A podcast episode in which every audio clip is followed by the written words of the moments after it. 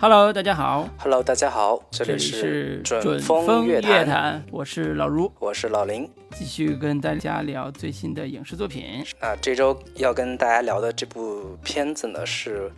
应一部分网友的这个要求，也是我自己看完之后觉得还挺有感觉的。但是卢老师作为一个北方人，不知道他到底有没有嗯对、对这个片子有没有感情啊？这部片子整个片子的一个呃语言是南方的一个方言，也是一部之前在戛纳电影节上呃算是参展映过的一部电影吧。然后现在最近也是刚刚在院在不是在院线上，是在网络上已经开始这个有有这个播放的资源了，所以这个也是挺之前挺期待的一部片子吧。那这个片子我看完之后，觉得还是可以聊一聊了，所以应我的要求，卢老师也是去看了一下。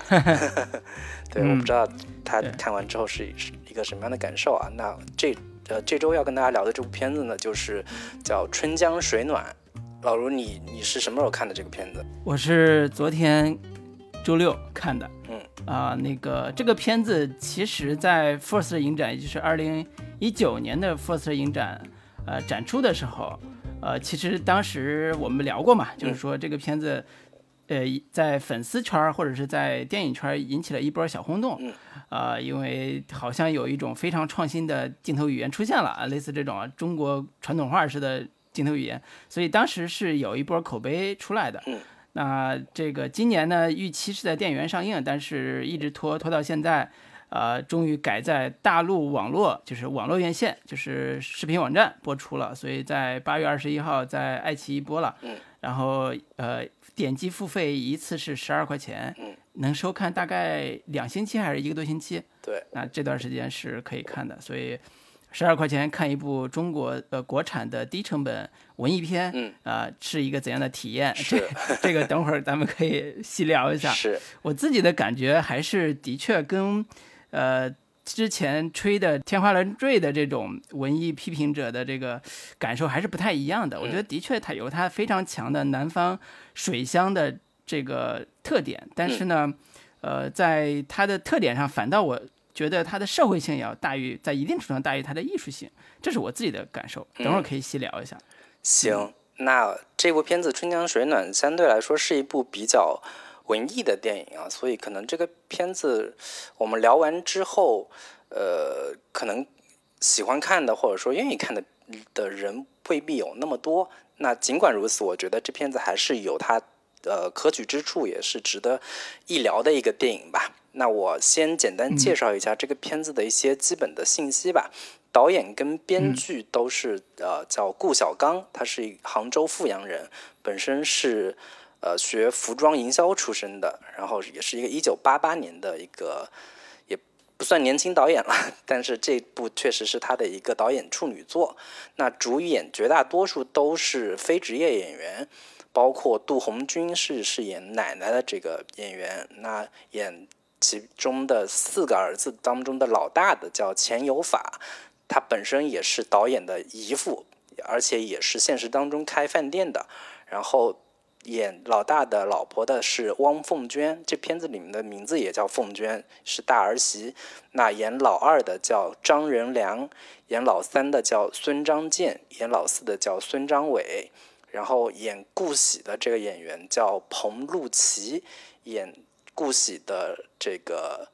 男朋友的这个演员叫江呃叫庄一，在片子里面叫江一，然后其他的演员就不一一介绍了。绝大多数的演员都跟导演是有现实当中有一个这个亲戚关系也好，或者说有有一些沾亲带故的这样的一个关联。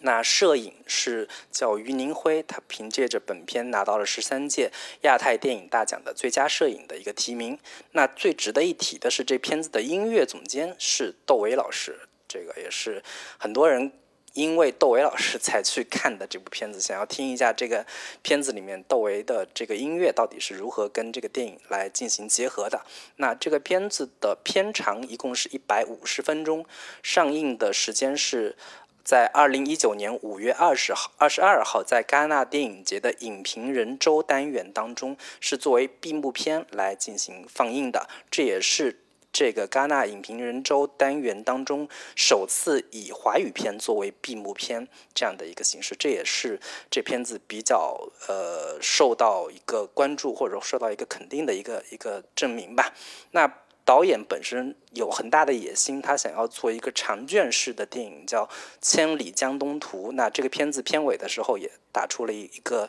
小字，叫“卷一”。他应该是想拍三部这种大的系列电影。那目前这个片子口碑方面，豆瓣是七点四分，对。然后上映的评呃，现在是在八月二十一号开始在爱奇艺上面进行这个呃放映，然后。非会员的话是二十四二十四块钱，然后会员是十二块钱。对，基本的这个信息就是这些。这个片子呃为什么要聊呢？除了你的推荐，还有我们群里边有一些朋友，就是说他看了这个片子，但是发现这个片子真的非常的糟糕。嗯。他完全不理解为什么这个片子会被大家这么推崇。嗯。我可以念一下刚才你提到的戛纳电影节影评人周的总监啊向外界推荐这部电影的时候说的一些评价。嗯。他说。这是一部真正让人一见倾心的作品。他描述这部作品跟随着自然季节的更迭，一条河流的生命，一家人的命运慢慢流淌。无比精妙的镜头和调度达到完美的流畅，为电影注入一种从容的呼吸感，为世间情态和风景永恒的结合而歌颂。嗯，我天，你听了这个这个评价，你是不是觉得这个片子不得个戛纳金棕榈就对不起这个评价了？不至于，不至于。在这个实际观看的时候，我觉得，呃，这个片子说实话，在我，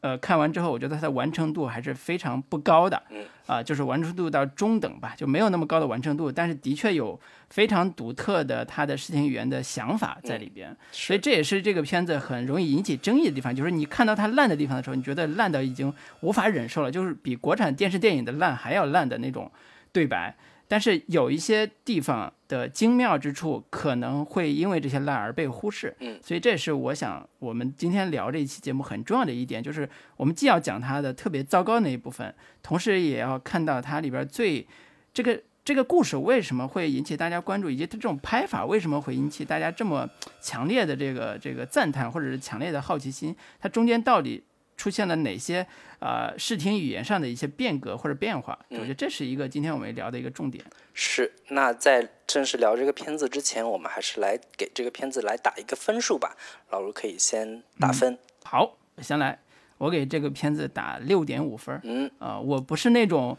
特别会鼓励所谓第一年轻人第一部作品的那种人，就是我觉得。呃，可能在很多时候，我更愿意看到的是一种呃更加真诚的表达。这个片子其实一部分达到了这个效果，但是另外一部分它展现出来的某一种呃某一种做作吧，就是某一种自我的这个这个张野心的东西，又让我觉得这个片子又不是那么的真诚。所以这些都是综合起来会让我觉得嗯体验没有我想象中那么好的一个原因。当然，这个片子非常非常厉害的就是说，呃，他试图用一种中国山水画的。呃，气韵生动式的，呃，这种散点透视的，呃，美学风格，让一部电影赋予它新的视听语言的风格。这个是在之前我们看到说，呃，像我不是潘金莲啊这种用圆形构图啊，类似这些电影都试图说我能不能从中国的绘画角度在视听语言上做加成、做变形、做变化。那这个电影依然是说我是试图从中国古代的。啊，影像美学或者叫呃绘画这种这种呃图像美学上去找一些灵感来做自己电影的创作，所以这是一个他作为创作者一个非常巧的一个构思。那另外一个对我特别有价值或者特别有意有意义的地方，就是对我来讲，这个片子是一个非常不错的社会观察样本，它本身就有一个非常强的记录性和当下性。它讲的是杭州。呃，郊区吧，算是富阳一个小地方，对，富阳一个小地方的一一家一家一个大家族，四个呃四个儿子和他的妈妈之间的一个家庭故事，那非常像人类学的那种田野调查研究笔记，既阐述了当地因为城镇化开发的一些经济关系，啊，又有一个非常大的一个家庭的伦理关系。呃，而且这里边又有跟房买房啊、跟婚嫁有关的这种呃非常世俗的社会关系，特别特别像一个记录文本式的人类学的田野调查笔记。那故事本身。呃，我觉得它的完成度还差了一些。当然，导演可以说我这是留白。呃，我只是觉得说，可能在呃对于故事、对于生活本身的洞察和细节的表现上，他还可以做得更好。嗯，所以这是我觉得这个片子嗯特别棒的地方。嗯，就是它的呃美学风格和社会观察样本，我觉得这两个都是我非常喜欢的地方。当然，糟糕的地方或者说极其糟糕的地方，就是呃在。过度滥用长镜头和呃非常尴尬的对白的加成下，这个片子的完成度极低。呃，它有非常神来之笔的几个长镜头的长镜头，或者是对于中国山水和当下社会的一个呃并置，呃一种景观，但是它的某些桥段又极其的让我觉得难以忍受和极其的。嗯，非常的糟糕，所以这是一种非常独特的一个看文艺片的体验，就是你你既要看到它好的地方，你又觉得有些地方你又难以忍受，呃，而且呃，我觉得这是一个对于普通观众来讲极其不友好的一种观看体验，因为它的视听语言并不是一种相对通俗的视听语言风格，所以我不推荐那些呃以商业片为自己观看乐趣的那个朋友。但是，如果你是呃江浙人士，比如说像老林啊，你是江浙人 士，你对乡土、乡土中国、乡土社会有一种本能的这个好奇，我觉得是可以看的，因为他对于乡土社会的这个描绘啊、人情世故啊，包括婚礼迎娶这些的细节，我觉得有些地方点的还是不错的。嗯啊，所以我是这个基本推荐的这这个理由就是这些。嗯啊，那听听老林的啊。行，那我这个。这片子非常难罕见的，我跟老卢打分相差非常的巨大，我要给这个片子打八八分。那这个分数呢，绝对是我有个人情感在里边的。它正常的分数应该在七分到七点五分，我觉得豆瓣的这个分数是对它比较公允的一个评价吧。但是作为一个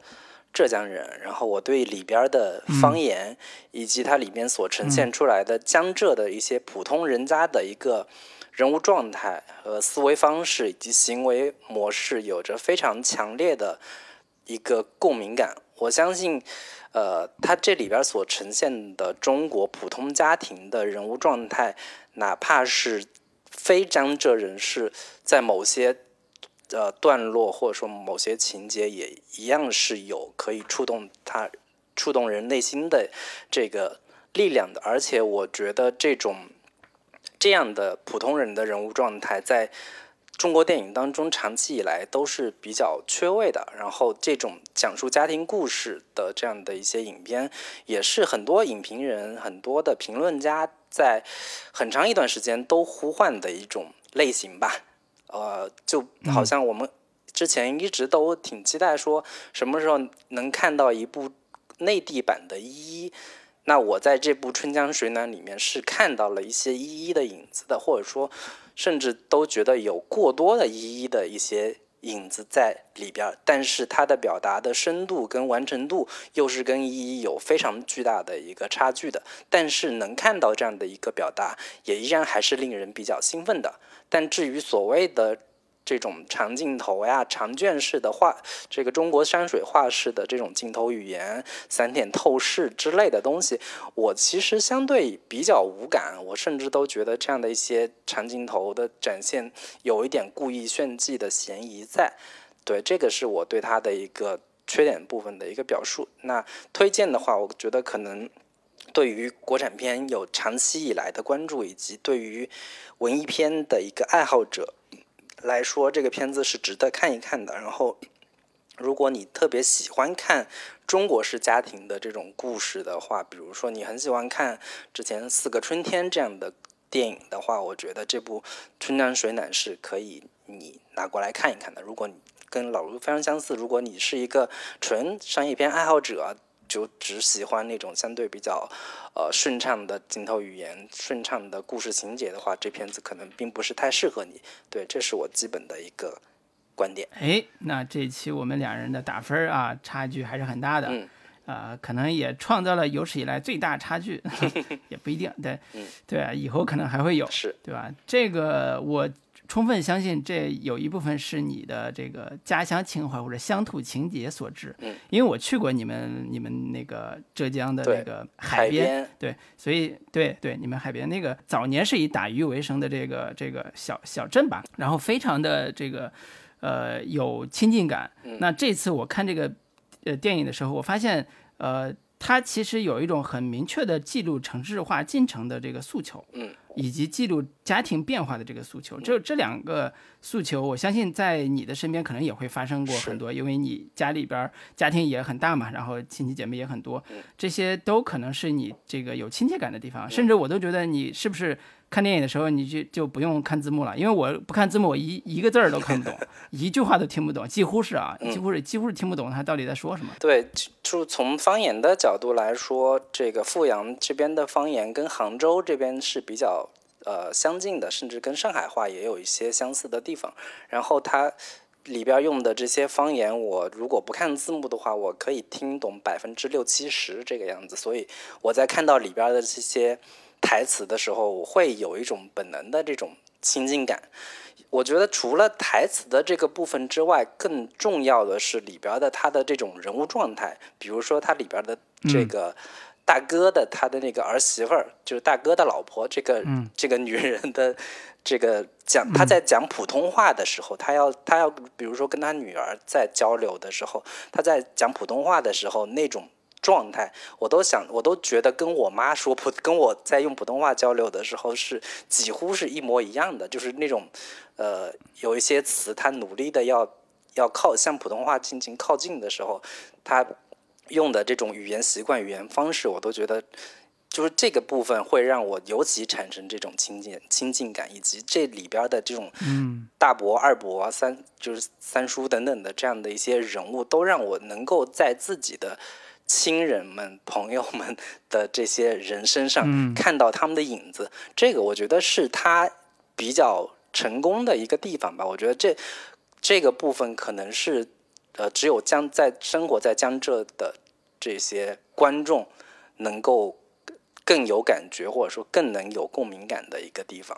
虽然我听不懂啊，但是我的确对于老大媳妇儿，就是这个老大媳妇儿。凤娟的那个人物形象特别特别喜欢，她特别像那个《一九八八》，请回答《一九八八》里边那个豹纹女，嗯，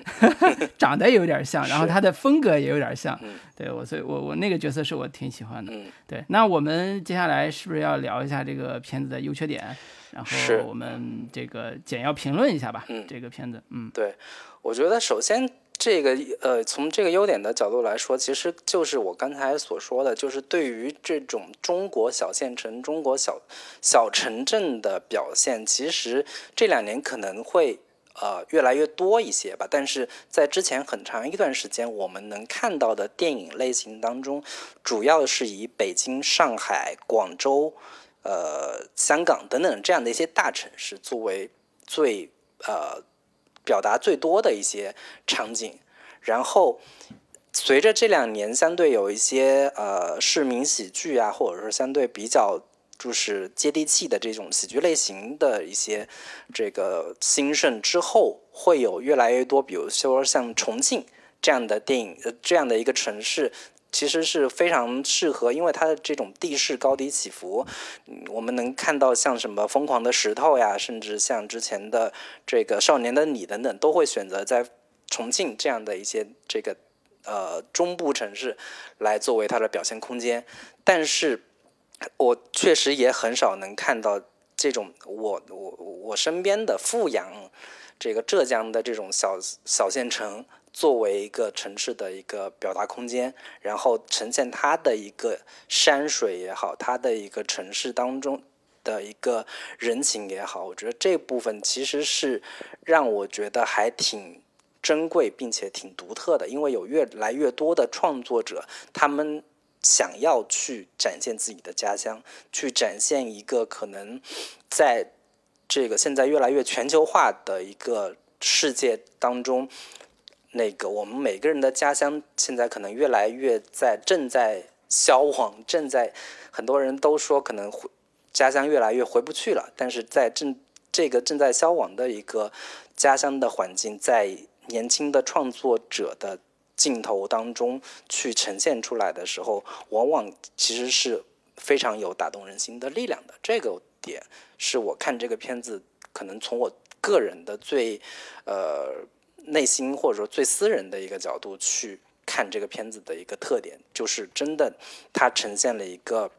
浙江的一个小县城的一个真实的面貌跟状态，让我非常的有这种感同身受的地方。嗯，对我这个点，我也是刚才说，它做一个呃带着社会观察样本的题材来讲，是一个非常好的切入点。嗯，而且我自己对于乡土意识这个词儿呢，最近还稍微有点观察，就是。呃，以看以前我们经常在文学作品里边看到的很多乡土的作品，嗯，呃，包括像鲁迅写写他们他那个那个回乡，呃，回乡那个那个处理自己这个祖宅的那个故事，嗯，对，故乡，他其实都带着外在大城市生活的外乡人回到家乡之后的。视角，嗯，就很多很多，就是什么故乡回不去了，类似这种概念，都是在外乡人，比如你在北上广或者是一线大城市的视角，再回去看故乡，那故乡就是凋敝的，嗯，就是落后的，就是一种需要被现代化改造的这样一个形象，嗯，所以这是长久以来赋予在，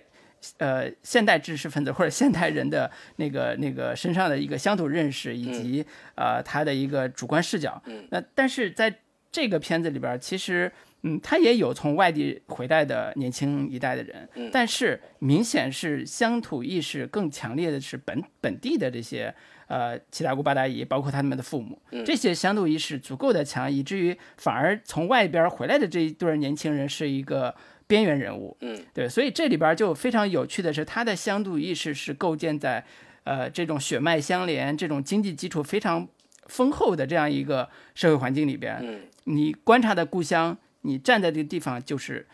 故乡本身，它不是一个被被观察的对象，所以这个是呃，你你可以叫一种现代的新的从本土出发、从乡土出发的一种乡土意识。我也觉得这是一个呃，为什么叫很多人类田人类学的田野调查笔记的那种感觉，就是呃，现在很多做田野调查的都希望说，我得跟这个环境打成一片之后，我才能观察出来更。更多的东西，而不是说我仅仅做一个旁观者去看。所以这个片子给我带来的新的体验就是，我真的好像进入到这个家庭里边，看到了它里边的那种非常微妙的复杂的人际关系，以及关于买房子呀、关于借钱呀、关于这个呃下边的新的这个年年轻一代年轻人呃要要这个自要婚姻自主啊这种跟父父辈一代产生冲突，就这些都是呃呃。怎么说？就是非常看起来是非常保守的，嗯，就是在我十年前，我都会觉得这种老观念也该改改了那种感觉。但是现在看会觉得更亲切一点，因为我们好像缺失了这种血脉亲、血脉关联，或者叫乡土的这个社会里边，它依然有非常强大的生命力，但是长久以来被我们给污名化了，或者被我们给遮蔽掉了。对，所以这是我看的时候最大的感受。是。我觉得就是很长一段时间，我们自己在，甚至我们自己在想创作的时候，我们会被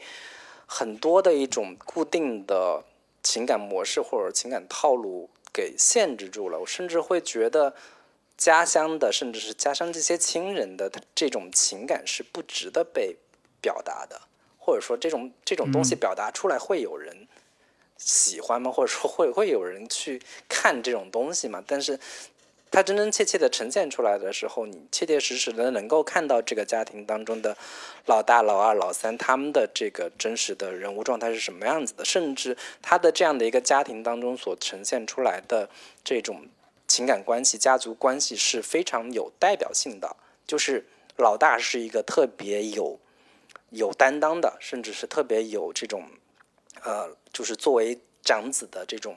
呃，对于家庭的种种的这种承担的这种，呃，部分在的。然后老二又相对是一个比较偏木讷的、老实的这种，这个一心就是为儿子要买房子，然后勤勤恳恳的在船船上打鱼的这样的一个很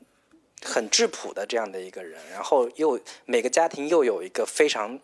就是不不成器的，甚至是有点在外边混的那种。有点为非作歹的那种小儿子，因为长期被家庭就是被被前面的这些长辈给宠爱的关系下养成的这样的一个性格。我觉得这种家庭。家庭构成可能对于绝大多数中国家庭，就是那上一辈的，就是我们八零后的父母那一辈的这个呃家庭结构，我觉得它其实是有一个很强烈的典型性和。非常强烈的那种能够让你产生联想的，你能联想到自己的舅舅，你你能联想到自己的伯伯等等的这样的一些形象，我觉得这个是他这个片子看似是一个纪录片式的这样的一个呃很原生态的一个呈现，但其实是它背后是蕴含着或者说隐藏着中国式家庭的一个相对比较传统的这个。这个关系网跟结构在的，这个是我是我觉得他还挺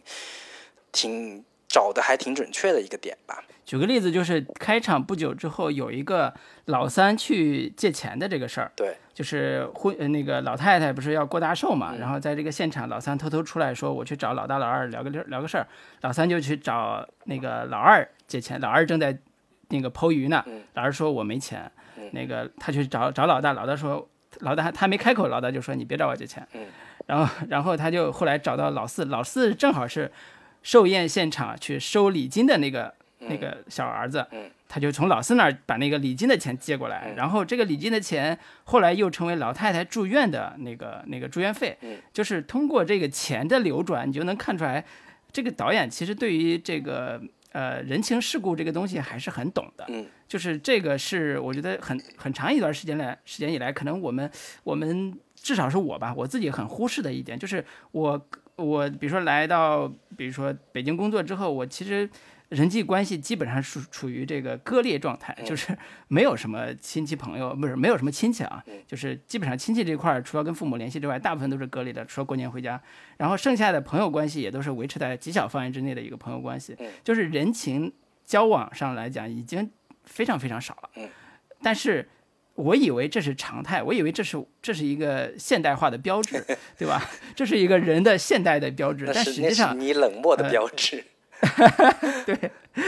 实际上其实是脱离了这个基础的一个生活环境的标志，就是你已经被这个原子化了，你已经被大城市给原子化了，你你回不到故乡，你跟那个那个故乡的人也无法特别融洽的生存下生存在一起，然后你也离开了那种很丰富的血血管，非常就是毛血管非常丰富的那种那种呃那种人情世故的东西了，对，所以这也是有时候我反思一下，是不是我读书读了这么多年，人情。冷漠，然后这个这个也也不是特别会跟人应酬，然后也没有办法去跟很多的这个就是我身边的亲戚朋友打成一片，都是因为我认为，呃，现代化就是好的，就是我割裂就是好的，我觉得我跟故乡割裂的越清晰，我就是就是越好，对吧？就这个是，呃，在我自己身上，我看这个故事的时候，有时候会会突然跳出来一个念头，就是。反而到了我们人到中年的时候，会觉得，哎呀，呃，故乡和现在我生活的地方，有时候特别像中心和边缘的关系。有时候我以为我在的是中心，但是他们在的是边缘，但是未必，他们在的那地方可能是中心，在他们来讲是中心。然后我在的地方是个边缘，他们也未必会羡慕我。就比举个例子来讲，我在看这个片子的时候。呃，关于他们买房呀，关于杭州三呃半个小时内通地铁到杭州啊这些描述的时候，而且他们里边也说嘛，就是我们不会让自己的孩子去大城市的，嗯，就是我们也不会去大城市发展的，因为那个生活一点都不好。我们在我们地方通过拆迁拿到几百万的这个补偿款，然后可能每年还有分红，那对我们来讲就是更最好的生活方式。我们的户口就在这这边，对吧？所以这些构成了一个他们自给自足或者他们的一个生生活的样态。这个是现代化进程，就是这几十年、二十年来、三十年的现代化进程改变乡土的一个非常显著的一个标志。嗯，通过家庭关系，通过这种关于钱、关于买房这种描述，他把这个关系放到了现在当下最最受关注的，呃，这个呃，我觉得叫城镇化开发这个角度上。嗯，关于富阳这个地方上。呃，富阳又通过山水的这个风景去描绘它，我觉得这这个把自然和人的之间的关系，呃，结合的这么紧密，呃，的确是这几年是非常少见的。是自然、经济、人都能结合起来，这个真的是非常少见的一部作品。对，我觉得呃，其了除了这部分之外，我觉得就是从整个的中国电影圈来说，家庭类型其实一直都是一个比较稀缺的一个类型。就是我们经常看日本电影的时候，我们会很很很关注说，比如说像小津安二郎的电影、失之愈合的电影，一直都在探讨呃家庭关系，甚至台湾电影从这个杨德昌。以及侯孝贤等等，我们都特别渴望说，我们能不能在中国电影当中能够看到有呈现特别呃浓厚的家庭关系的传统的家庭伦理的这样的一部分呃关系的这样的一些片子吧？比如说之前的这个呃。王小帅的《地久天长》算是某一种家庭关系的一个呈现吧，但是这个这种类型的片子实在是太少了。然后可能我们在呃电视剧这样的一些类型当中，可能可以看到所谓的家庭关系，但是我自己在看的时候，我会往往觉得，就是对于他们里边这种呈现出来的家庭关系，有某种部分是未必能够真真切切的带入的。我觉得它是某种呃编剧想象当中的。呃，中国城市中产阶级家庭的某一种，呃，某一种幻觉，或者说某一种他理想当中的呈现的样态。但是对于更下层一些的这种家，就是家庭关系，可能我们能看到的，像父母爱情，或者说很多相对偏乡土一一些的这样的一些电视剧里边，可能会有所呈现。但是在电影当中，确实是。比较少能看到的，然后我觉得在这部《春江水暖》确切切实实的能够看到一些很很细微的，甚至是很呃，甚至在很多电影当中，我们都会觉得这样的一些情感是比较的不值得被呈现的吧。比如说这些这个片子里面。老大、老二这一对夫妻关系，以及老三跟他那个唐四唐氏综合症的儿子的之间的这种情感关系，其实在这个片子里面是有非常很多，就是有一些小温暖的，甚至是有一些呃能让你内心产生小波澜的这样的一些情节。比如说老大他想把自己的母亲给接回家里来，但是又不好意思，就是。直说，然后只能借着自己喝醉的时候，然后跟老婆说：“哎，我知道我娶了一个好好媳妇呀，什么。”然后他老婆说：“你就是嘴巴甜，什么之类的。”就这种情人物状态跟情感状态，是我在看我那个父辈的这个这种父母关系、夫妻关系是很典型的，就是他不太像可能我们现在年轻观众、年轻那一代很直白的、很直接的对。对自己的另一半去表露情感，他要相对要又有一些隐晦，有一些不好意思，有一些害羞的这样的一部分情感在。然后他那个就是老大，就是自己还在练拳，然后。带着他老婆也要也要一块练拳，他老婆比划了两下，说：“哎呀，手好疼啊，不练了。”等等的这样的一些很微小的小细节，以及他那个老二那一对夫妻，那对夫妻就真的是很典型的小城镇、小乡村里边，就是真的是叫贫贫贱夫妻也好，或者说同甘共苦的那一种夫妻关系，就是我真的是踏踏实实的跟你一辈子。风餐露宿，早出晚归，然后在一艘船上帮着你一块打鱼，像一个男人一样，就是不怕苦不怕累，然后完全就是不在乎自己形象，然后甚至是觉得就是有，甚至穿一身好看的那一身衣服都这种机会都很少的这样的一些女人，以及这一对夫妻关系，这样的一个老二的这个。这种特别沉默寡言的，甚至有点木讷的脸上的那个表情，是永远有一点在面对镜头的时候，有一些尴尬，有一些回避的那种眼神的状态，我都觉得，我在我看来都是极其真切并且真实的。对这个部分，是我看的时候会觉得他能够真真切切的。的抓到这些人物的这种内心状态也好，情感状态也好，我觉得是呈现的非常的真实的，特别像纪录片，在一定程度上，嗯在我看的时候非常像纪录片。对，我就甚至我看很多的场景跟桥段的时候，我觉得导演是有意的、故意的以一种纪录片式的方式来呈现的。就比如说，他有很多的那种两个人在聊天的时候的那个状态，是极其嗯生活化的。这种生活化是，甚至是有一种我我怀疑他他在拍这些场就是场景的时候，是导演并没有给演员规定台词，就是说你们平时怎么聊天的，你就怎么聊，然后我就把这种真实的状态记录下来。但是可能后面存在的一些问题，我们后面后续会会会这个。进行详细阐述，就是这种纪录片式的风格，跟它整个影片又有一些戏剧化的呈现，作为一部故事片，这两者之间到底是不是融合的很很融洽的这个问题？我我对里边有一个细节印象还挺深的，就是它的自然的类似纪录片的那个感觉和表演上的，就是如果是群众演员的这个片，据说有百分之九十以上的演员都是群众演员嘛，就是群众演员在呃生活化细节的这种这种真实还原度上是非常非常高的，就。举个例子来讲，呃，在秋天那个段落里边，中过中秋节，呃，老大老二不是商量着要同送他妈去养老院嘛？然后商量完之后，呃，有一个呃，应该是他们的远亲吧，就是一对中年夫妇带着礼物过来看那个那个老妈妈。然后呢，他们在一块聊天的时候，那个那个中年妇女就说到小江。跟他女儿的这个亲事儿这个事儿上，又劝他妈说：“你，呃，你可以就是年轻这个小孩有自己的主意，你咱就不要那个祝福他们就好了，就是什么类似这种。”然后就把小江就是里边的女孩的男朋友叫过来，然后一块儿来参加这个，来到他们家。然后这段这几个中年人在聊天时候那个状态真的神似。我小时候天天看我父母他们去别人家串门，或者是有人来我们家串门，那个状态就是，呃，比如出过年过节的时候，他们来，呃，来来那个那个就是行礼嘛，就我们这叫行礼了，就是来提来来来交流的时候，那个拉着手啊，包括对说互相说话的那种那种语气啊，那种表情，非常非常真实，非常非常有有自然的自然还原的感觉。这个是这一段是我。迄今为止，没有看到任何一个影视作品里边能把这种情绪表达的这么准确。嗯，就是这个也是我说它像纪录片的一个原因。就是我们可能很多时候对于表演有一种执念，就是说你一个电影、一个电视剧你不表演怎么行呢？但是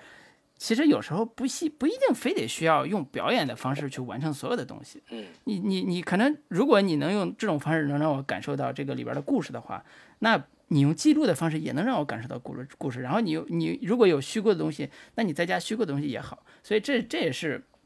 我我在经常看这个片子的时候，我我对他的很多很多很喜欢的地方都在于这些真实的细节，嗯，像纪录片一样，像一个这个人类学观察样本一样，在在在记录一些很朴实很真实的。那我觉得除了这个关于。呃，小城镇的生活以及它的这种家庭类型之外，我觉得这个片子最大的一个特色吧，或者说最大的一个特点，其实就是这个片子里面特别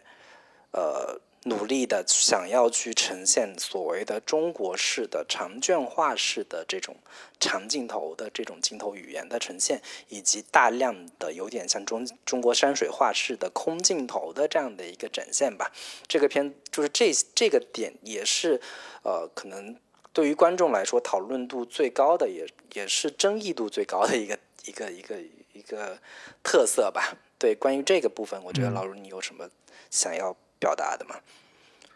嗯，一聊这个镜头语言，那我就可说说可说的多了。是，对这这个片这个片子主打的就是说，我的镜头语言是中国山水画的散点透视，而且是长长卷式的。嗯，先给大家解解释一下什么叫散点透视，因为这个概念啊，我在上研究生之前，呃。这个要去面试的时候，我也是各种的，呃，想要去找各种，呃，就是切入点或者研究角度，嗯，就是那会儿想着说，哎，如果能不能，就是就是呈现出中国有中国特色的中国式的镜头语言，因为视听视听的那一套一向都是西方式的那一套，从这个呃什么。蒙太奇学派啊，再到这个这个那个那个叫什么，一个国家的诞生，那个导演所创立的那一套，对格里菲斯的那一套镜头语言。那我们中国的这种镜头语言到底是什么呢？那会儿其实我在上学的时候，从学院的角度来说，其实就有很多人试图要去探索跟表达我们我们中国传统的，比如说画论当中的意境、留白是。这样的一些概念，如何用运用到这个镜头语言、视听语言当中去，以及到我们在比如说五六十年代、呃四五十年代的一批导演，都试图去做样做这样的一些呃探索吧，但是至今为止，我都不觉得这一套镜所谓的这种中国式的镜头语言是有一套呃所谓的标准，或者说形成了一个可以有完明确的这种辨识度的、有国际影响力的这样的一个视听表达。比如说早年的像早春。早春三月啊，早春二月和或者说嗯早春二月对，或嗯者是像这个小城之春、小城之春，等等的这样的一些电影吧。对，就是所谓的散点透视到底是个什么 什么东西呢？哎呀，你这个太专业的问题，我还是真是不太好回答。但是我就说一点，就是这个东西跟焦点有关系。就是如果你拍过照片的话，呃，你玩过镜头的话，你能看到镜头是有焦点透视的。嗯这个透视就是从一个点到另外一个点，然后它的透视关系嗯是通过镜头是能看到的，或者通过就是智能模拟出来的。嗯所以画画西方画里边儿对于焦点透视这个东西是有非常非常呃强大的继承和发扬的。嗯到后来绘画发展到一定程度的时候，已经开始用光学镜头来直接在上面描摹了。嗯，就这个这个原理，其实很多那个西方画的这个文文论里边都会介绍，嗯就是。在这个阶段再加一层感光物质，就成就成照相机了。嗯所以焦点透视是一直是西方那边画画呀、做绘画的一个非常重要的一个呃美学原原则。嗯，但是中国画的特点就是为什么叫散点透视？就是它的透视关系，比如说远大近小，类似这种这种近大远小焦点透视的，对，近大远小这种就是这种透视关系，其实在散点透视里边是不存在的。嗯就是它的散点透视，就是我的视点没有所谓明确的一个焦点。你展开所谓长轴山水，你展开一个画轴，徐徐而来的就是二维平面上的一些像像大饼一样碾出来的这种线条和和构图的东西。对，所以它不存在一个特别明确的透视关系，嗯所以叫散点透视。这里边儿其实如果感兴趣的话，大家可以看一些相关的中国画论的一些一些素材了。嗯我自己觉得，如果你看过中国所谓水墨画的时候，你能明明非常明显的感觉到这里边没有一个特别明确的透视关系，嗯但是你可以转移你的视视觉的焦点，嗯从远处的山、近处的河，然后边角上一个非常小的樵夫，嗯呃，或者是渔船，感受到这种特别碾大饼，就是通俗话讲碾大饼一样的透视关系，嗯然后感到一个平面的二维的绘画的一个视角。嗯所以这是我理解所谓散点透视和刚才说的对应的焦点透视的一个直接的关联。嗯对，不知道这个答案，那个作为专门学电影美学的 林老师，你满不满意我觉？得这个可能也没有一个特别明确的一个答案吧，就是简单来说，散点透视，呃，就是从呃这个本身的透视法的角度来说，透视透视法是有一个特别明确的一个焦点的，就是呃从从一个观察者的角度来说，从这个东西离你近的它是大，离你远的它是小，但是散点透视是没有一个所谓的一个。你可以说没有一个主体观察主体，它就是你可以从任意一个角度、另任意一个局部，它都是一个呃，就是你的，就是你你可以从任任意一个部分作为你的立足点去看，都可以作为你你这这部分视觉的一个焦点。说白了，它就是没有一个所谓的近大远小的这样的一个透视关系。你可以这个这个。画面里面所呈现的所有的东西都是同样的一个呃，作可都都可以同样作为这个这幅画的一个重点。你想看哪部分，它就是哪部分。我觉得这是一个特别简单的一个基础的一个一个概念吧。但是如果我们刚才聊到杨德昌呀、失之愈合啊、嗯这种导演的视觉风格，其实甚至呃那个侯孝贤，嗯对吧？呃，在他们当时中国的很多影评人评价他们作品的时候，都会提到说啊，他特别像中国的这种所谓留白艺艺术啊，或者是某一种呃非常嗯，也不叫抽象了，但是是呃静观式的凝视的这种呃文学呃美学风格，对吧？它也会用到一些中国传统的形容绘画的这种呃词汇，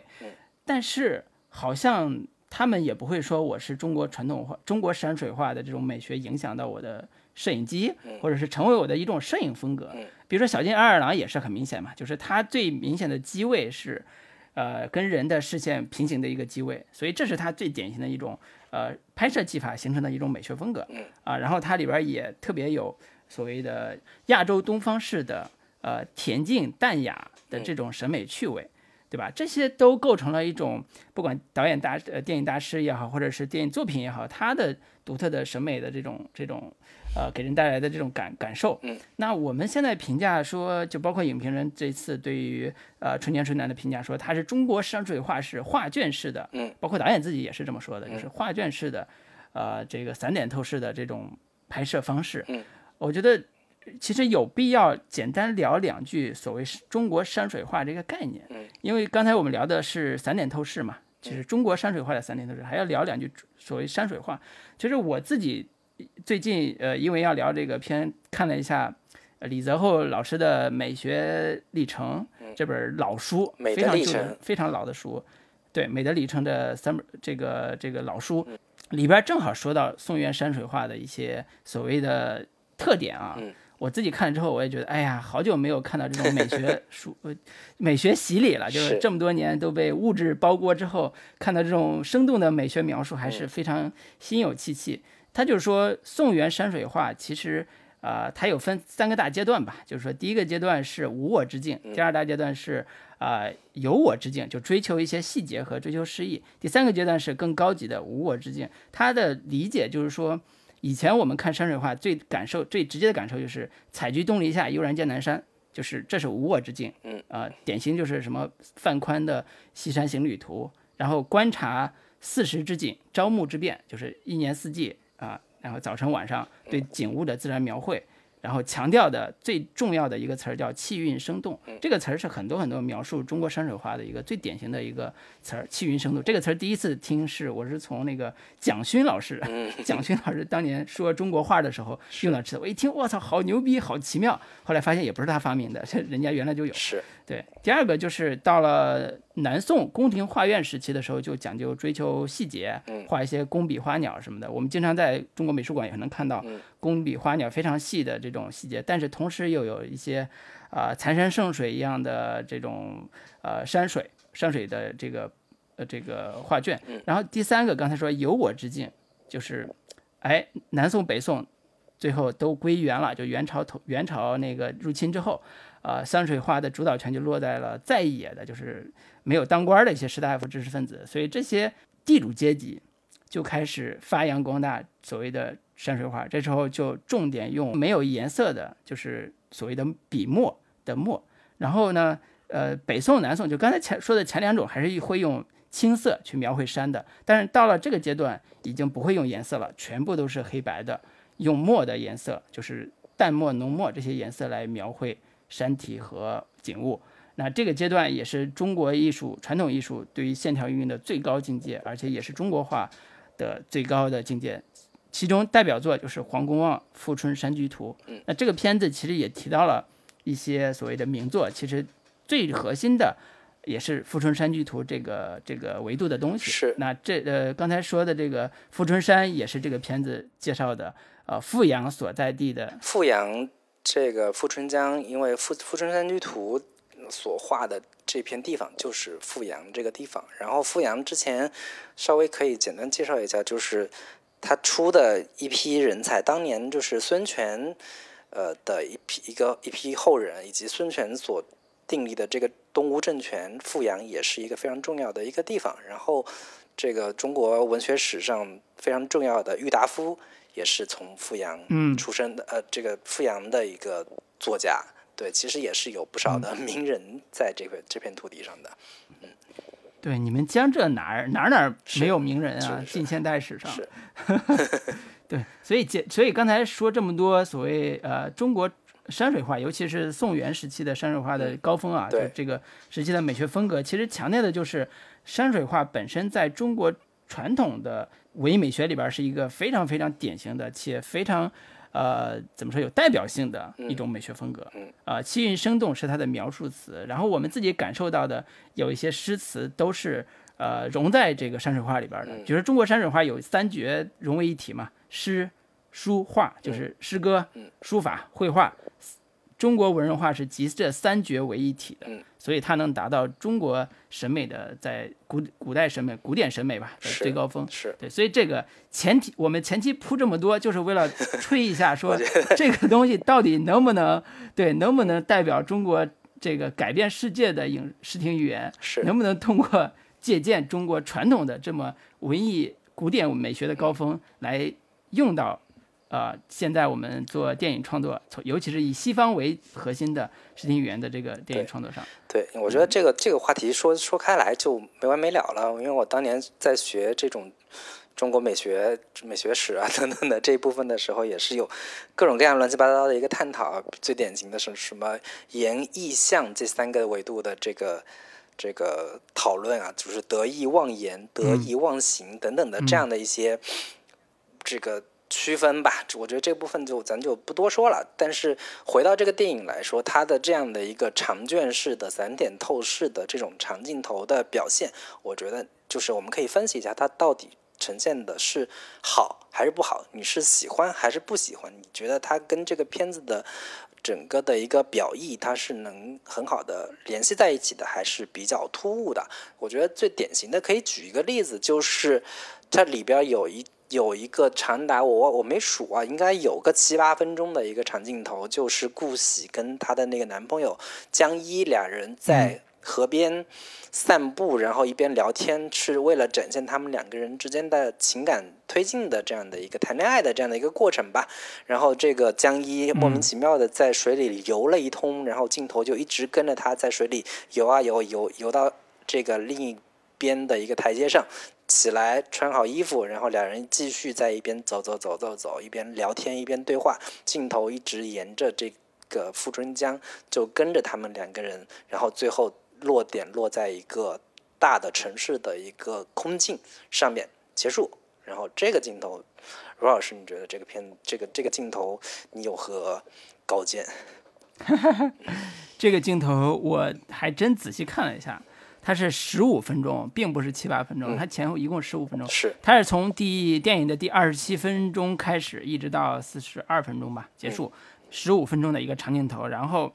呃，这是应该是好多人在电影院对他，据说是为他鼓掌的第一第一个地方，就是说哇，好牛逼，十五分钟长镜头，而且是你从来没有见过这样一个对声音和画面这么处理的一个长镜头。嗯，它里边一个特点就是它的长镜头是。长焦对着河岸拍，在河上有一个船，船上放的摄影机，以河里边的这个摄影机的视角，然后横横摇平移去拍河岸上这对顾喜和她男朋友这这个故事，尤其是呃顾喜男朋友还不是还跳跳跳水那个游泳嘛，就是以这段来拍。然后这是一个以江河，就是以这条河为视为为主视角，然后来拍的一个十五分钟长镜头。我看的时候我是觉得极其的糟糕的。何出此言？极其的拍的，极其的那个拍的很差的一场戏。那个呃有几个点了，第一个点就是他上来给我们带来了一种视视听语言里边音画分离的陌生感。嗯啊，就是你看到远远的这俩人在聊天儿，你隔了大概有五百米到一公里。但是，就视觉语言上，你隔了有五百米到一公里，但是你能清晰的听到他俩人说的那个话，就仿佛你在他身边一米之内一样。就这种陌生感是非常非常强的。当然，这是一开始呃的这个非常奇怪的一种一种感觉。第二个就是她男朋友跳水的这个过程，就游泳游了十分钟吧，有这过程，前景是他游泳，背景是河岸、大树，还有周围的这些。呃，前来游泳的这个当地人啊，呃，河岸上有一个古代的建筑啊，看起来还还有点意思，但是这个过程是极其的乏味的，这是我第二个感受。呃，第三个就是这顾喜和这个男朋友的台词从一开始都极其的尴尬，啊，不管是他们在聊说他的奶奶是得了中风，应该怎么怎么去。呃治疗，还是关于江《千里江东图》的这个古画的介绍，还是这个女孩插入的关于话剧片段的这个朗诵，整个过程极其的尴尬。然后我都觉得，如果呃中国人自己看的话，我觉得这个是觉得比电视电影的台词还要尬的一种表表达方式，因为他的语言风格极其的干瘪，极其的无趣，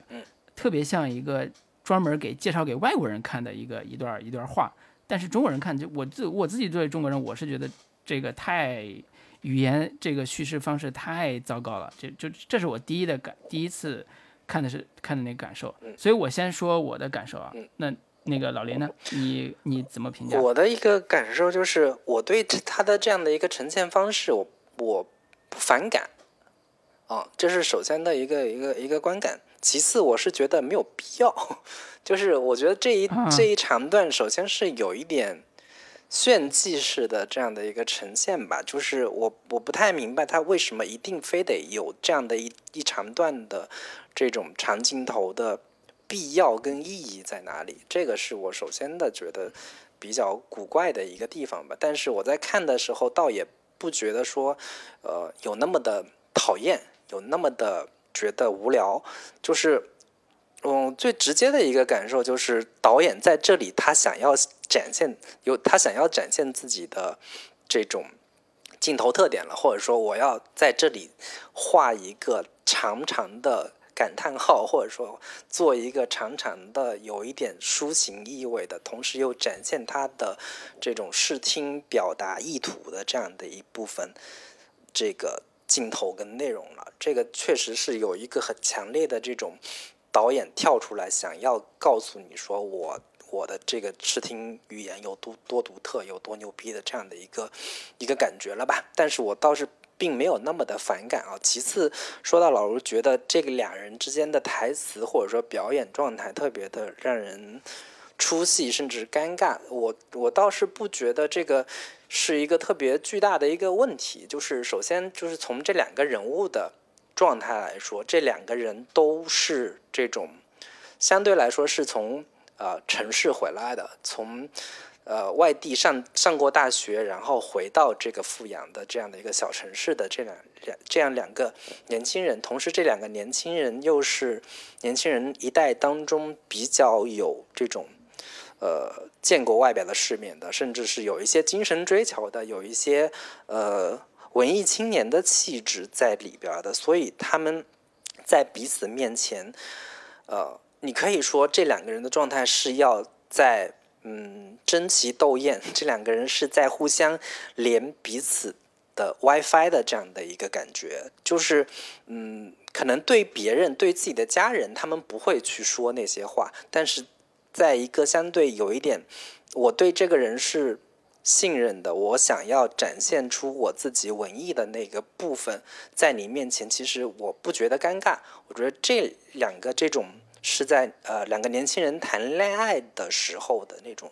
情感状态，我觉得是可以接受的。尽管确实是有那么一点尴尬，尤其是女主念的那一长段非常话剧相似的。这个台词，但是我结合这个人物背景，他确实可能是在大学的时候参加过话剧社，并且这一段是他非常得意的一段表演的这种这种能够展现他功力的这样的一个台词的时候，想要自想要在自己喜欢的人面前展现一番的那种心情跟状态，还是还是嗯，相对你要是不那么苛刻的话，是可以理解并且接受的。说到这个尴尬的地方了，我觉得这一趴可以先过。我聊一个我自己觉得特别有几处，我认为他的视听语言是在我看是神来之笔的地方。就是我们本来不是要夸夸夸优点嘛，对吧？刚才这段长镜头跟结尾的最后一个长镜头，我觉得是对应的，呃，或者叫嗯，都是用一个手法，就是结尾处也有一个长镜头是，呃，它是也是以富江这个富春江的这个和尚的这个视角。以这条河为视角，有点这种感觉。然后扫视河岸的时候，河岸上是这个呃几口之家，齐齐齐齐整整的，就在这个河岸边上。呃，有游泳的，有在河边上聊天的，有在河边的建筑里边，呃，这个小情侣俩人在互相打情骂俏的。就是这这个镜头扫过去之后，缓缓的扫过来，然后就从右往左扫完之后，既有山水又有人物，然后特别特别符合，在我看来，在我看来，这个导演所认为的中国山水画的某一种三点透视的感觉，而且它是完整的，它它的结尾这一段也是有寓意的，就是其实这里边有一些家人已经不在了，就是他的那个老三。因为赌博被抓了，然后他的老太太呢，因为这个年迈也去世了。那这一段里边，他们都在这个画面里边给观众提供了一种唏嘘和趣味在里边。所以这个这段的长镜头，他也没有炫技，他也没有刻意的用了十五分钟，它可能就两分钟，一到两分钟吧。但是扫视过去之后，人物山水它是融为一体的。然后这个又是他们的生活环境、生存环境。所以这个这一段我觉得是。在我看来是神来之笔，就是好像到了最后这一这一秒钟，导演终于明白我该怎么用这个所谓 所谓散点透视这种感觉了。但是不是我我在看前面的有一个桥段，我也认为用的非常好，就是呃老大和老大媳妇儿去河边放鱼，因为他的妈妈就是这个老太太这个重病嘛，他们要放生，然后放生的时候起伏，在冬天的这个环境里边起伏，然后他两人把那个鱼放到水里边，好镜头也是在。水里边拍河岸上，这放完鱼之后，那镜头往上摇，摇到上面竟然是上面还有一个人在，呃，这个河岸的再往上的一个地方在走，他是带着索利，那个拿着鱼竿的，嗯，就是他那个底下那俩人说，哎呀，放生你千万要。呃，千万不要被人抓住呀！然后如果有人抓住，也尽量把你放了呀，什么之类的。然后上边镜头摇到上面，就是一个人拿着鱼竿在准备钓鱼，就在路上准备钓鱼。然后继续往前走，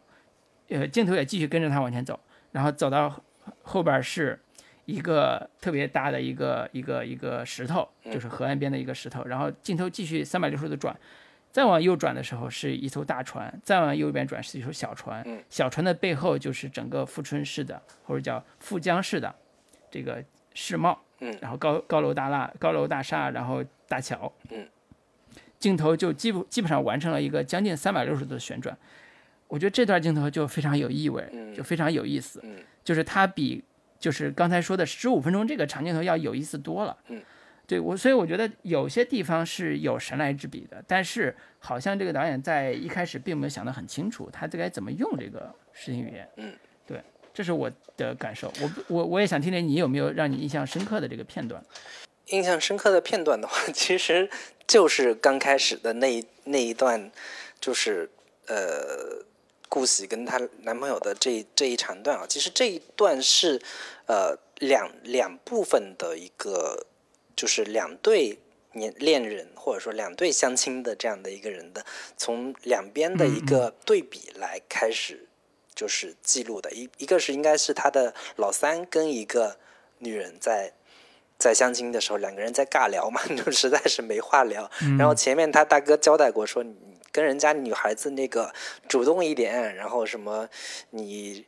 该牵手的就牵手。然后他他那个三哥就特别。生硬的，然后特别突兀的，忽然要去抓人家女孩子的手，那女的忽然说：“你干什么？你干什么？不要不要过来！”等等的，就是看到那一段的时候，我是觉得特别特别想乐。就是这个，这个是个很真实的这种相亲时候的人物状态，就是它不像是我们可能在一些呃商业片里面，或者说在一些城以城市为背景的两个。年轻人或者说两个哪怕中老年人，他们相亲的时候的那种情感状态，那是一个非常粗粝的原生态式的，就是情感关系的一个呈现。但是那一段是我觉得特别特别有意思的。然后这两边互相对照的这种这一个场景，我当时第一个联想起来就是《一一》里边有一段是那个他女儿跟那个有一个男生，他隔壁。女孩的那个男朋友，两个人在交往，他们的初恋和他这个，呃，他父亲跟在日本的时候跟那那个他当年的初恋情人重遇的时候，两人过马路的这一段场场景的两边的对照，然后那个那个镜头，我第一个时间就联想起了《一一》里边的那个那个场景，我觉得有某种还挺严挺重的一个模仿的气息跟。这个关系在吧，然后另一个地方就是另一个点就在于说，我可能对于这种所谓的中国式的长卷画式的散点镜头、透视的这样的一些东西，我并没有很强烈的执念，或者说到了现在，我越来越对于这一套，我特别执着于追求所谓的中国式的镜头语言的，呃，或者说中国文化的这种表达，我觉得。我是没有什么执念的，甚至我都觉得，嗯，如果没有的话，也不是那么的重要。你就没有更好是吧？也不是说更好吧，就是如果嗯，并没有这样的一个东西的话，我觉得可能也并不影响你的一个表达。我我觉得，甚至有时候，嗯，为了突出这种嗯民族性的东西，或者说为了突出我们自己文化那。那一部分可能觉得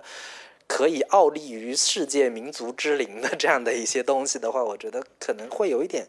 刻意的想要去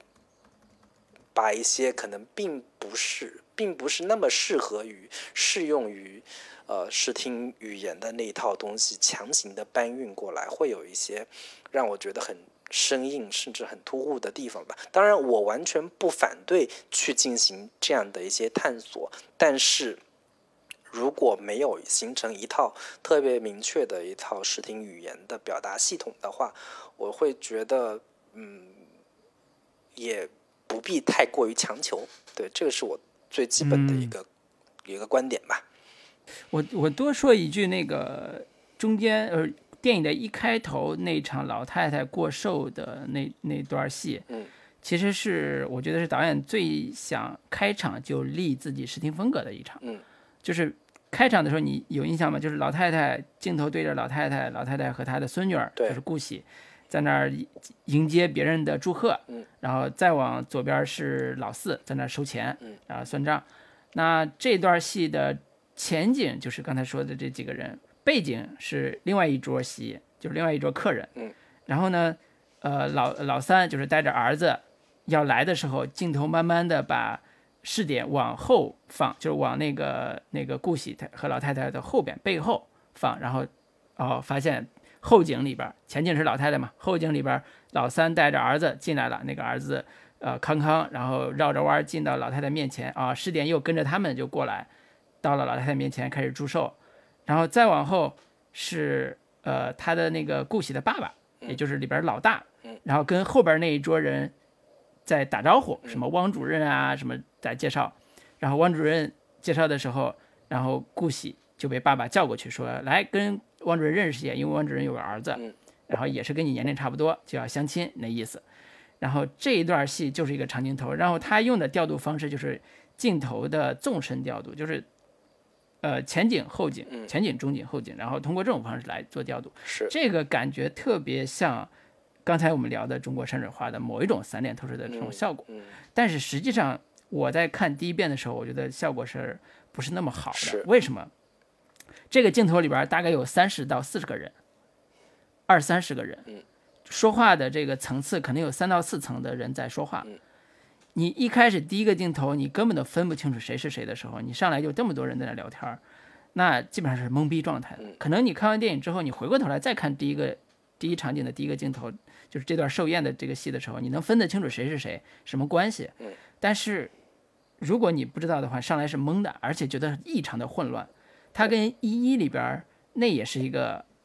去家族戏的那个场面调度和人物出场的方式，简直就没法比。就是那个一一里边的人物出场是非常简洁的，非常清晰的。嗯。啊，小孩视角也是非常清晰的。但是这个里边就非常的混乱和混杂。嗯。就表面上看，好像是我用了。中国所谓散散点透视这种方式，但是它是不是符合符合电影的视听语言叙事，那这是另外一回事儿。嗯，我觉得就算是像侯孝贤这种喜欢用固定镜头、喜欢用群像人物的，在《海上花》这种作品里边，他也很明确的能感受出来这个场域里边谁是主角，然后通过一定的视听语言调度，让这个大概十几个人的这场小宴席能够做很好的这种人物互动、人物呼应关系。啊，对，所以这也是，呃，我自己在看完之后，我觉得这个手法啊，就是大家可能很多人吹了很多了，就我在看的时候，跟你的感受很像，就是它呃，是一定程度上程度上的创新，但是跟叙事的关系在一定程度上很难融合，嗯就是它很难融合到电影叙事这个角度里边。是，因为本来山水画就是一个以抒情为核心的，这个这个叫气韵生动嘛，它它非常强调抒情，嗯，呃，它跟叙事本身就有很大的冲突。如果你是以拍空镜的角度拍所谓闪点闪点透视透视，啊，一个镜头扫过去，那可能还好。但是如果你要拍讲故事这个这个这个诉求的话，那这个手法可能是有很大的问题的。是，对，所以这是一个很直接的这个感受。嗯另外一个就是中国山水画的主流消费人群，当年啊，就是创意南宋、北宋、元朝时期，其实是大部分以士大夫，就是文人知识分子为核心。为什么叫文人画嘛？嗯山水画后来叫文人画，就是它是一个非常文人气息的东西。嗯。但是这个故事其实讲的跟文人没有什么关系，它的是一个世俗生活的非常典型的一个呃这个小镇的一个跟钱、跟经济、跟生活本质就是鸡毛蒜皮事很很打成一片的这种世俗生活。嗯。然后这里边儿融合感，我觉得自己我自己觉得融合感还是有一点奇妙的，就是不一定是坏的。我觉得融还是有很很很有趣的这种融合感的，就是呃文人画本身的这种所谓的优雅或者叫含蓄，然后放在这个很世俗的这个故事里边儿，呃，形成了一种非常奇妙的这种视觉风格。呃，简单说就是呃有一个场景是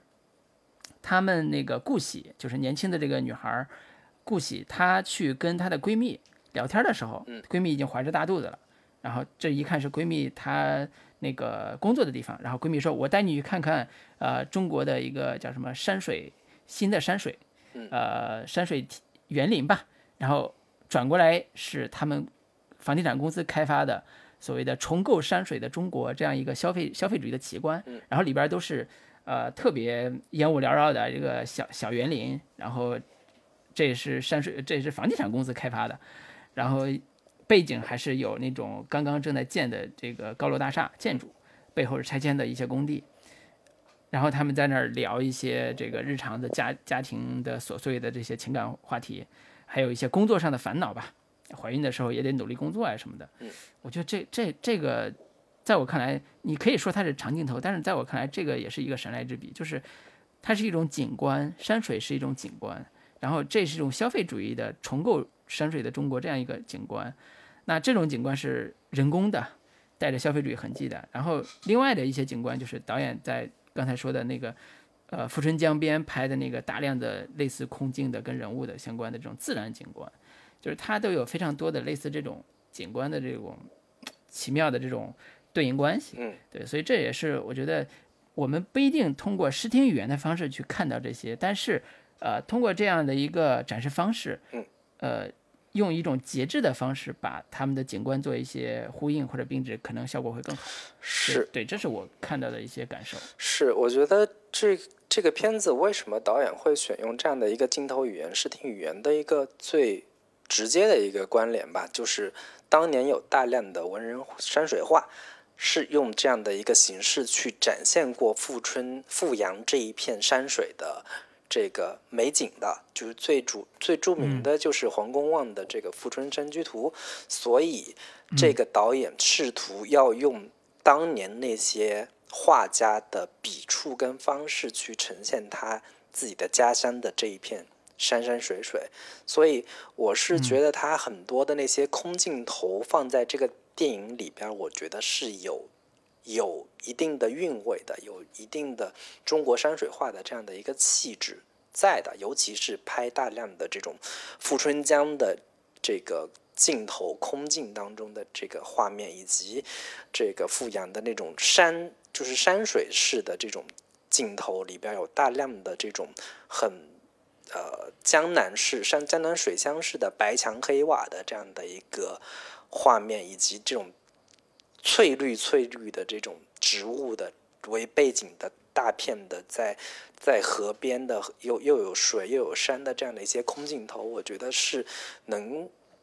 把这个片子的一个气质，或者说刚刚老师提到气韵的这个部分，是通过这样的一些镜头是很好的，能够融合在一起的。我觉得这个部分我是相对持一个肯定的一个态度的。对，好，那我们这个视听语言这部分可以聊到这儿。行，下一个，呃，虽然优缺点都说了啊，但是我觉得这也不影响，我们可以 往下一个话题聊一聊。我们着重可以聊聊这个缺点的部分嘛？对，呃，刚才说到这个城市家族。这个关系啊，就是我之前聊了一嘴，但是这这个地方我再多提一点，就是我最近不是看那个呃三联新闻周刊新出这一期讲杭州这个杀妻案的这个调查，三联写了大概有将近小十万字吧，我操，写的非常的详细的一个对杭州。呃，本土的拆迁户的调查，其实我觉得是叫杭州近郊的一些拆迁户的调查。富阳也是离杭州非常近嘛，半个小时。所以我在看那篇文章的时候，结合这个这个电影里边体现的当地的经济的发展的样态，对这个环境有了一个新的认识。就是说，呃，这个环境在中国当下是一个非常有现实性的或者代表性的一个环境。就是说，一帮农民的地被。拆迁之后得到得到了一笔失业款，呃，得到了一笔那个拆迁款，然后他们可以买房子，也可以拿到一笔可能这辈子或者下辈子都拿不到的一个非常大的巨款了。然后这样一个经济环境给当地的人情伦理带来哪样什么样的冲突，以及给当下的所谓的社会和经济有哪样的呼应关系？呃，那这些关系里边有哪些会破坏呃家庭伦理关系？其实这也是。这个片子里边让我觉得反思的地方，就是我来北京之后啊，我听到的很多北京本地的朋友给我们给我每次跟我吐槽，吐槽的最重的一点就是关于拆迁引起的家庭纠纷，导致妻离子散或者或者是兄弟反目的，甚至说甚至出现灭灭门命案的比比皆是。就是这这种这种，然后我刚才来北京，我听到这些故事我都很唏嘘，我说哎，至于吗？这个。多大点事儿是吧？我反正也没这些钱，我也没有这个拆迁的这个可能性，对吧？但是，充分说明了经济上的某一种变形或者变化给家庭或者伦理带来了巨大的，甚至说伤害性的这种这种变化。但是在这个电影里边，我们看到他依然，即便有这样的环境，他依然保留了这种家庭里边非常温暖的部分，非常有人情味儿的部分。甚至说老大、老二、老三，哪怕老三这个这么不靠谱了吧，他也有有情有义的一面。就是他还是在这里边，我可以叫说他未必是完全理想化，但是他的确有非常保有的这种乡土的这种温情在里边。呃，这这也是我看的时候，我觉得它既真实又某种上又温暖的一个很重要的一个层面。是对，这是我我我也是要夸一下的。我觉得中国可能当下对于社会批判。呃，有时候可能过于的所谓的激烈，或者说对于乡土的这个批判，有时候并不是一个平等的视角在看的，可能就像我之前说的，你是一个俯视的视角在看的，你是一个以北上广为中心的视角在看的，对吧？所以这也是一个，嗯，这个片子它体现出来的一个优点了。对。但是你说它借鉴一一也好，借鉴失之也好也好，我觉得都都你我不反对这么说，但是我觉得。它既然拍出这种效果了，那我就要说它拍的还是不错的。是对，这这个点上是可以认可的。是，那我就可以说一说这个缺点的这个部分啊，就是首先就是说到这个借鉴的这个部分，就是我是觉得它对于这种。失落的家乡，或者说拆迁对于这个城市，或者说对于人心的这样的一个影响的这部分的表达，我是觉得是相对比较生硬的。首先就是，嗯，有一些很刻意的这种表达吧，就大量的这种推土机啊，然后这种拆迁的这种画面放在这个电影当中。然后我记得印象很深刻的是，他们老二的夫妻。站在自己被拆掉的那个房子前面说：“哎呀，这房子住了三十年，拆拆掉只用了三三三分钟，还是多多长时间？”就说了这种这样一句特别点题式的，但是又相对比较生硬生硬的这样的一个台词，来表达他们的这种对于呃人事变迁的这种感慨。然后呃里边有一。有一长段关于就是在拆房子的时候的这样的一个表达，然后这这一长段，我当时直接就想到了《三家好人》里边，也是有一段非常类似的这种关于拆迁的这样的一个画面，然后同时里边有用了一长段的读信的方式，有一个拆迁工人，他用自己的打火机，然后就是从这个被拆迁的这部分的这个家家里边拿到一张明信片还是一封信什么之类的，就拿着这个打火机在忽明忽灭的，然后大声的把它朗读出来。我觉得就是这一部分都是我在我看来，他嗯在表达上一方面是稚嫩，其次是用力过猛，在第三就是在表达的过程当中是比较生硬，并且是稚嫩。甚至是有点突兀的地方。那这个再生硬也没有长镜头那一段生硬，我觉得。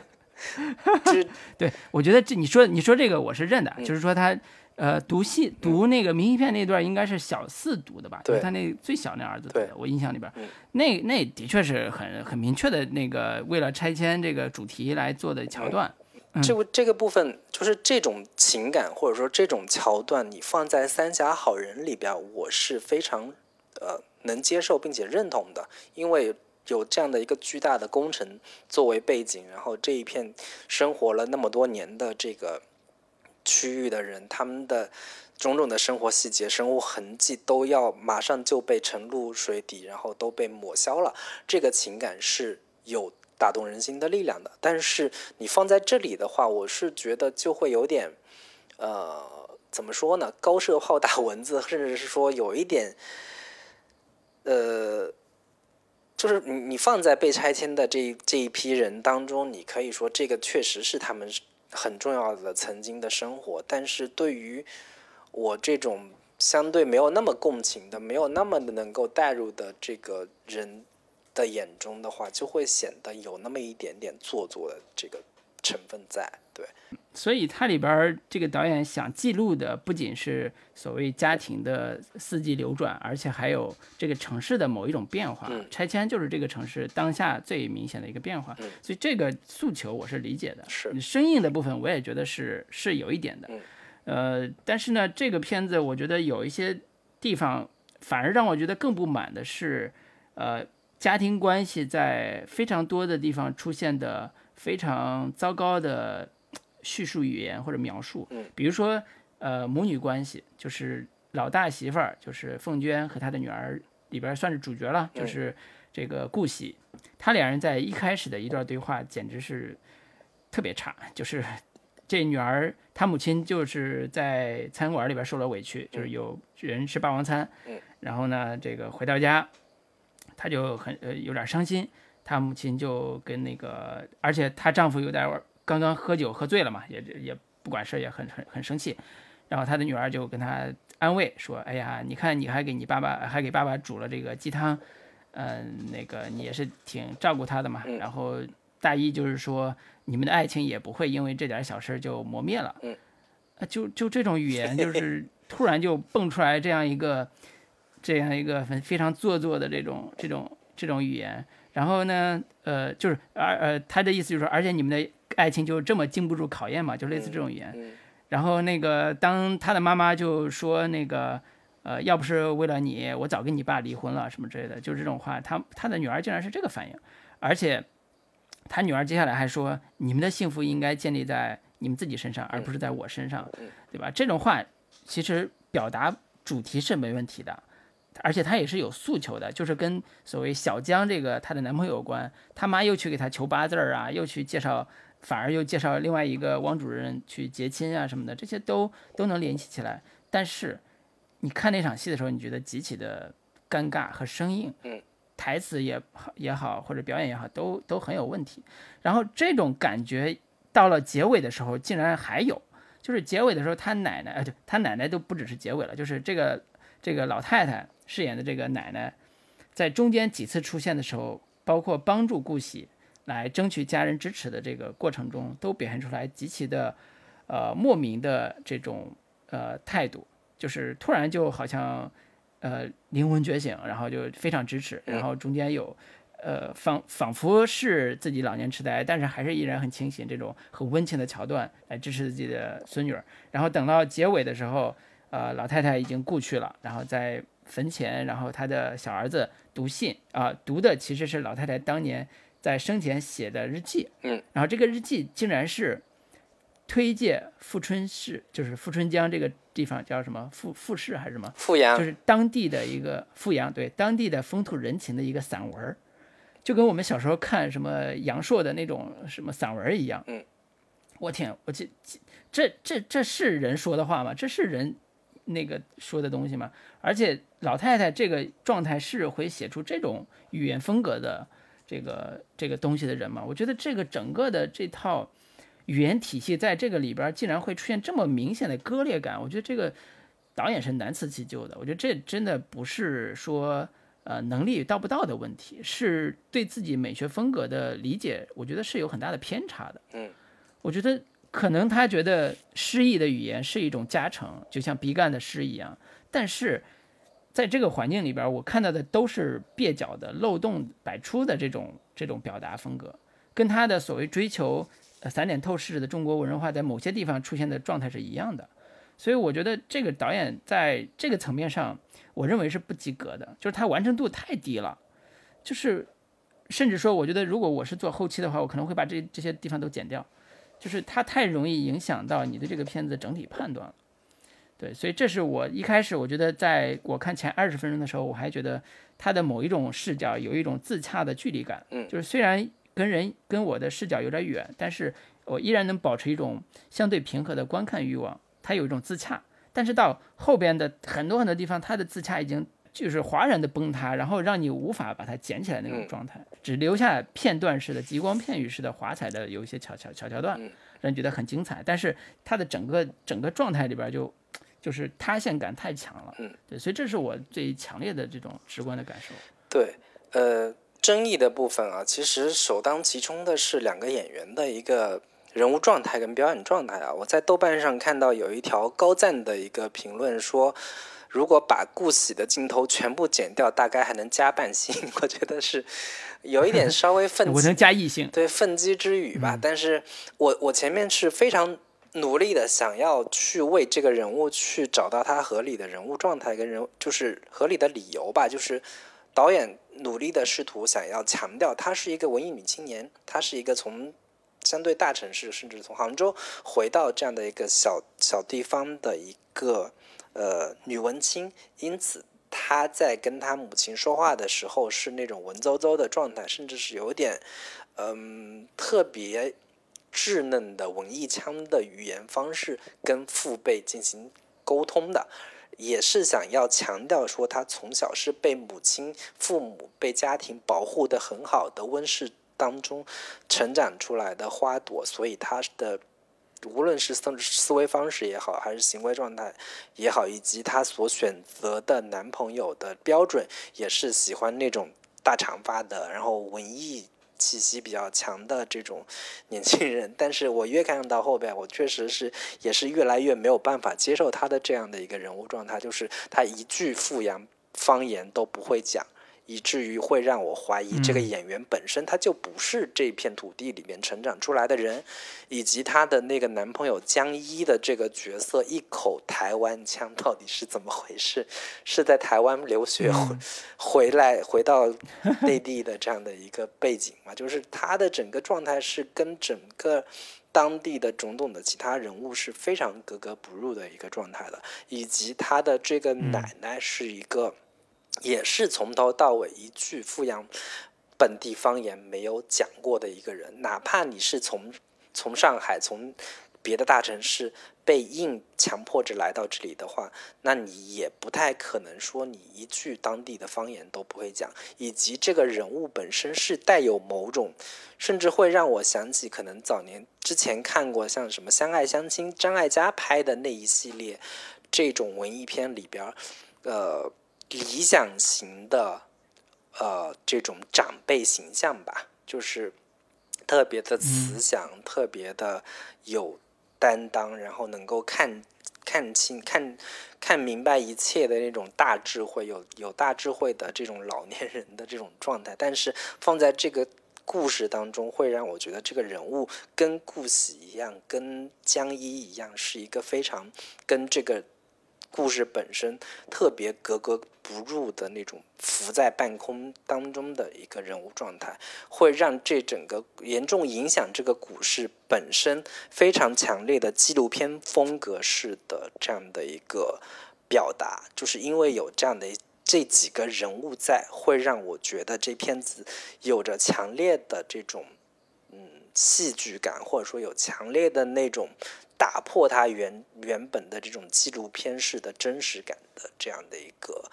坏的影响吧，对，这个是我比较出戏的几个人物吧。然后另外一个地方就在于说，呃，你可以说它是借鉴，但是我觉得这个片子里面有太多。我们可能作为影迷来说，作为文艺青年来说，太过于熟悉的这样的一些大导演的影响在里边了。包括之前提到梁德昌的《一一》这个片子，几乎从头到尾都是可以比照的《一一》的这个电影来进行呃对比观看吧。刚才。提到开场是以奶奶的一场寿宴开始，那一一是以一场婚礼开始，以一场葬礼结束。那这个片子也是最后奶奶去世了，也是一一场葬礼的这样的一个形式。然后也是一家当一家的这个几兄弟之间的这样的一个关系吧。然后我刚刚也提到过的那个就是。两组不同的一一个年轻的一个中年的两两对情侣之间的这种对照镜头也是非常明显的。然后上坟的时候那种高高的台阶，一家人去祭祖的这种镜头，我直接能联想到《失之愈合》的《步履不停》里边的这样的一个场面，以及母亲重病，然后几家儿子互相的推脱的这样的一个情感。和情节，直接能让人能联想到这个小金安郎的这个《东京物语》里边的这种桥段，以及刚刚我提到的这种拆迁场景里面贾樟柯的《三峡好人》，特别直接的这种呃，就是可以能联想到的场景吧。包括你刚刚就是我们之前聊的那个很长的一段。这种长卷画式的移动式的长镜头，我之前看那个这个杨德昌的遗作吧，他本来不是要做一个呃动画片嘛，追风追风的一个九分钟的长镜头。其实我在看那个镜头的时候，我直接能想到这个追风的这个长镜头其实是有点。就是跟他有点像这个追风的这一段长镜头的这样的一个描述方式，也是两个人在聊天在对话的时候，前后景会有一些不同的人的这个状态。就是这个电影里边这一段长镜的时候，也是前后景是有不同的人物在活动的。很典型的是有两只金毛大金毛。它的主人一一下子把一个东西丢到水里，然后两个两个大金毛去把东西给叼回来，等等等的这样的一些东西吧，是有一个明显的对于追风的这一部分长镜头的一个，你我我我不会说直接就是一个借鉴吧，但是你能很产生很很直接的联想吧，就是所以我因此觉得这个片子，尽管它试图在视听语言上有很多的这种。探索跟摸索，但是因为有能够让人看出太多直接的借鉴的东西，会让我觉得这个片子是不是它在原创度上没有那么的强？就尽管它在人物情感、对于家庭关系、对于浙江这一片区域的人物情感的这个描摹是有它独到之处的，但是这个片子整体本身的一个原创性，我是。又打一个问号的，对。喜欢刚才你提到这几位导演的影迷啊，在这里边也的确看到了很多相似的地方。呃，导演呢也通过自己的超长长长镜头来突破所谓大家疑虑的说你在你以为我在模仿，其实我已经突破了，对吧？他也有可能在电影里边他的回答，但是这些论断，我觉得可以各自大家看完之后各自去表达。呃，我我再说一个。我认为的不足的地方吧，就是说，我常常在这个电影里边看到了一种，呃，富江我爱你式的城市主题宣传片的感觉。嗯，我我刚才提到拆迁这个部分，我觉得拆迁是必须有的，对于这个环境的一个经济经济方向的观察和城市化进程的观察，但是我不希望它成为一个仅仅是富江我爱你式的城市主题宣传片的这种。卢老师，那个纠正一下啊，这个不然你这口误又成了 大家。这个这条江江叫富春江，这个地方叫富阳。对你到底想要说什么？富阳，富江是这个伊藤润二的一个经典恐怖漫画里面的 这个人物形象啊。好好好好好好，叫富阳我爱你式的城市主题宣传片。为什么呢？就是其中有一个桥段是非常重要的一个桥段，就是顾喜终于和呃传家儿儿子，嗯，就是小江那个小江结婚了。嗯，然后他们的婚礼竟然是在。小江他们老他老爸那条呃船上，就是那条拉货的船上，来举行的。然后地毯也铺在船上。那个夜幕降临的时候，船上彩灯布置。然后他的爸爸在里边去介绍嘉宾，然后去呃这个做一些演讲。然后父而然后女方顾喜的爸爸反而因为家庭关系的矛盾，只能在河岸边悄悄地目视着他们送送走自己的这个送走自己的女儿。然后这段里边，我听到的他的这个小江的爸爸，就是男方的爸爸的介绍词，竟然是说我们富阳多好多好，然后唱起了富阳之歌。嗯，我我我当时就有点更我出戏，我觉得这样一个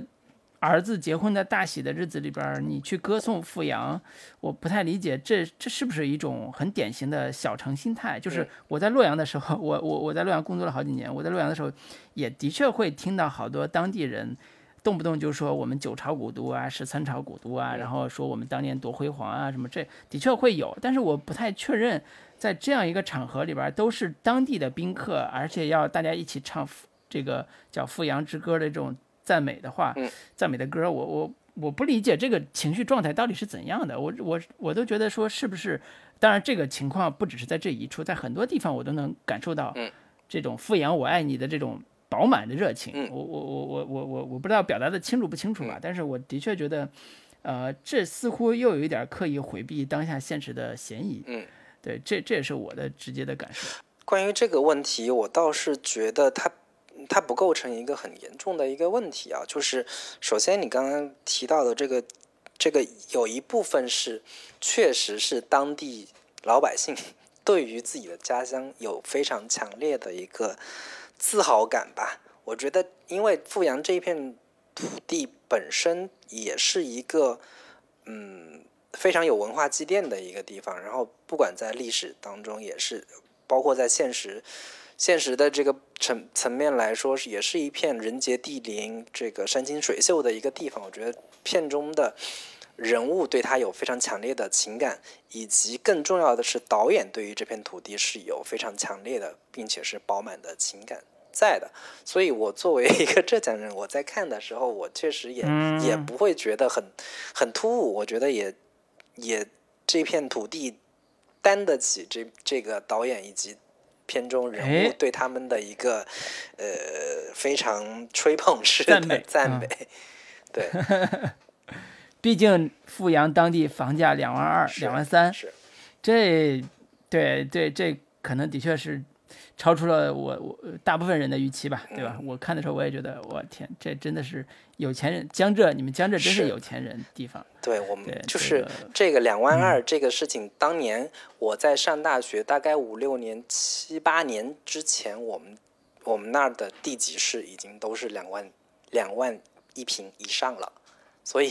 对于浙江江浙人民来说，这种这样的房价其实是不奇怪的，因为尤其是马上要通高铁了、通地铁了，然后半个小时之内就可以到杭州的这样的一个地方，它对于周边城市的这样的一个地价的一个拉动，其实是有很明显的一个提升作用的。只能说我们北方人对你们南方的确有一种酸葡萄心理，是接受不了啊。接受不了你们这样的赤裸裸的赞美，我们只能吹嘘我们的文文化，这个文化博大精深。是行，那关于优缺点部分，我这边基本上就是这些了。老卢，你有还有别的补充？没有了。我觉得其实我们今天聊的啊，有些的确是我们个人的观点。对。呃，这个有一些呢是带着地域性的观点，比如说我北方人呢，我可能是隔着一层看这个故事，是老林呢可能有更亲切的感受。我觉得这都算是我们观影这个过程里边非常常见的一种现象。呃，我也希望说也不要有冒犯感，就是如果我们觉得说有一些地方可能对地域啊，或者有一些地方有有一些批评的话，我不希望有观众误解说我们好像在批评某些开地图炮这个地方的状态。对对，我不希望有这种感觉，因为我们说实话，咱俩都是呃城镇出来的年轻人，是吧？就就不是那种说土生土长的大城市的人。我们对我们自己家乡也有喜爱和批评的地方，对吧？也不是那种特别这个居高临下的状态在聊这个事儿。对，因为我觉得这个片子本身是一个文艺片啊，它不像是我们之前可能聊的一部分一些商业片，它有一个非常直接的或者说非常明确的一个。价值标准或者判断标准，因为对于文艺片来说，它更多的是导演的一些个人情绪或者个人情感的一个表达。那你去评判导演本身的一个个人情感的时候，我觉得很多的一部分内容，可能我们能指出来的是一些相对有一些个人喜好的部分在，所以，嗯。这样的一个评论，可能你也很难作为一个非常客观的一个标准来去进行评判。我觉得更多的是，呃，帮助大家去理解这样的一部电影到底他想要表达的东西是什么，然后也提出一些我们个人自己的带有个人情感好恶的一些观点，供大家去这个批判吧。接受大家可能。听完这期之后，对我们的这个批判是这个提前说清说清楚。对，行，那这期的节目正片基本上就跟大家聊到这里。那老卢有什么还有别的要推荐的吗？本周的内容，之前我们这个推荐过一本书，对，推荐荐书环节啊，好像很多听众留言都觉得还挺希望能够一直这个坚持下去的，对。那借着这个东风，我也来推荐一下我这周要推出的一本书，叫《把自己作为方法与向标谈话》。嗯，啊，这本书呢是最近还是比较流行的一本人文社科类的著作。是。那这个比较有来头的，就是这个书的这个两个人，一个是吴奇，一个是向标。吴奇是单独，也就是单行街杂志的这个主编。嗯，也就是许知远，他做单行街这个这个。品牌吧，里边有个单独这个杂志的一个主编，呃，算是也是北大毕业的嘛。然后他现他的这个书其实是跟他的所谓的学长向彪的一次对话。那香彪这个人可能大家都不是很熟了，也就是我也是很呃一四年的时候读那个非虚构写作的一本一本这个正午，呃，读到他的一个采访，才才初步的了解他。就是香彪这个人其实很有意思，就是他也是北大毕业之后，当时在学生阶段就做了一个。非常有名的人类学调查叫浙江村，嗯，就是在北京的这个做生意的一批人里边，有一个有一批浙江人，就是你们江浙人了，在北京做一些小生意，然后当都是有的是农民，有的是工人，反正就出来之后到北京打拼，然后这些人呢生活条件也不是很好，然后得住在一些北京郊区的这种棚棚户区吧，这种感觉，但是他们非常的努力。然后形成一种这种凝聚力，然后去在北京在打拼，那都是九十年代的事儿了。那是这个向彪在读大学的时候，作为一个大学本科生做的一项社会调查。这个社会调查在当时引起了呃很强烈的轰动，无论是呃知识界还是在他们的学生群体中间。然后这个人呢，在多年之后也做了全球化的一些调查，比如说，呃，印度的这个民工，呃，就是所谓的制造手机的这种民工，还有一些呃东北的一些现状的调查。它的基本特色就是以人类学的视角去观察，呃，当地的生活状态或者当地某一类人群的生活状态。那这本书就是这个单独的这个主编吴奇和向彪在两千一八年左右用两年左右的时间去。介绍的一个采访，就两件事情的一个采访吧。一个人问，一个人答。问的人呢，主要问的是他的生活经历啊、求学经历以及学术经历，还有对当下社会的一些观点。答的人也是尽量的以自己的学术经验和人生经验去回答这些问题。其实涉及了非常多的这个我自己比较关注的一些话题了，包包括一些像非虚构写作呀、人类学呀，甚至在他们对于八十年代的。那个时代的一些回忆，包括他自己做研究的经历，呃，包括全球化，因为这个项彪现在是牛津大学的一个呃也教授吧，嗯，然后一直在做全球化的一些研究。我自己最让我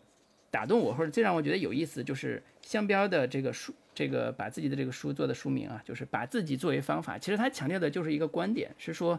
我们应该观察自己，就是从内在的去观察自己的这个生活状态和人际关系。呃，其实他对比的就是一个词儿叫乡绅。就是呃，费费孝通做乡土中国的那个，呃，中国最底最基层的社会组织就是乡绅的这个这个组织关系，然后这个乡绅的状态或者这种关系也是呃这个乡标他自己比较认同的一种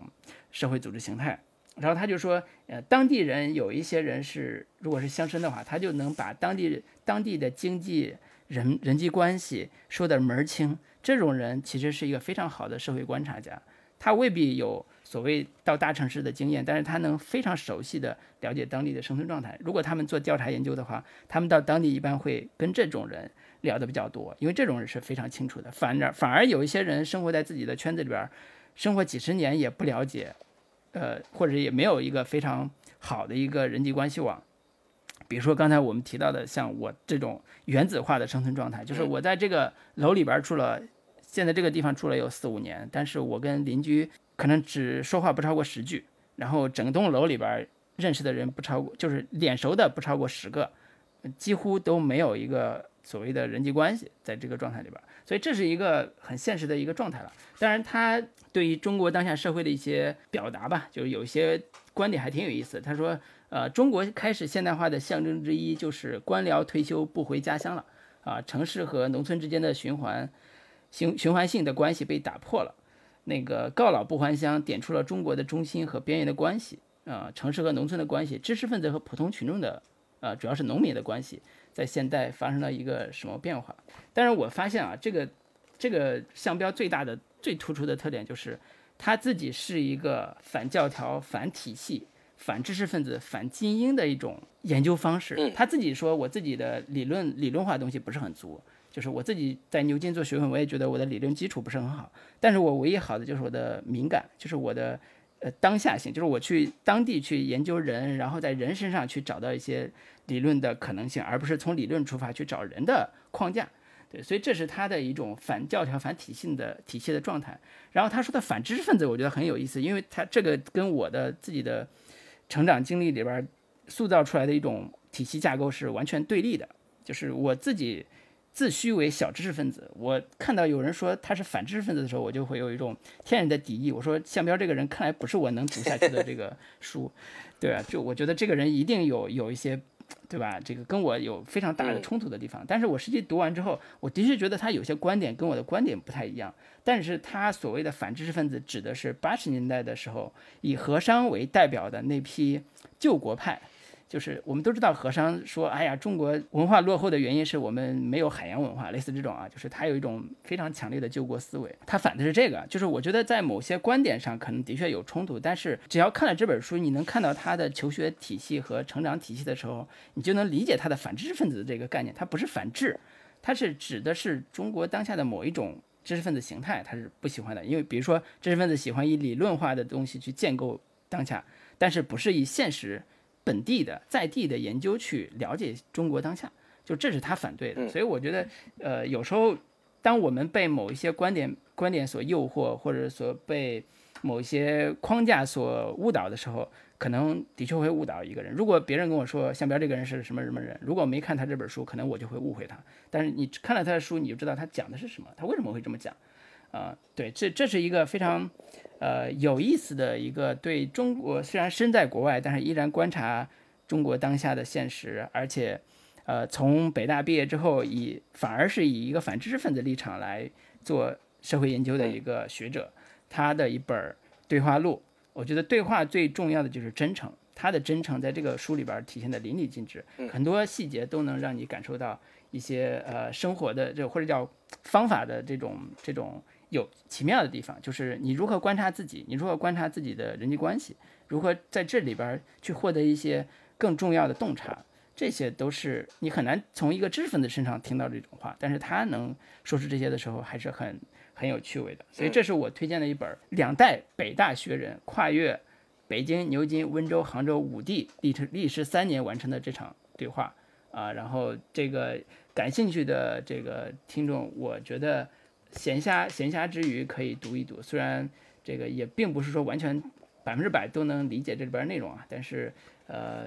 有志于这些好奇这些观点的，我觉得还是。特别是对人类学有一定好奇心的，我觉得还是挺有意思的。我自己读的很开心。有一天我读到晚上五点，然后我在咱们群里边就发了嘛，我说哎呀好开心，我读的好开心，并不是说我读了之后我觉得哎呀好有就完全认同，我觉得很多观点我都不认同，但是他的思维方式非常的有意思。我因为这个书，我后来又看了十三幺，就是许知远采访，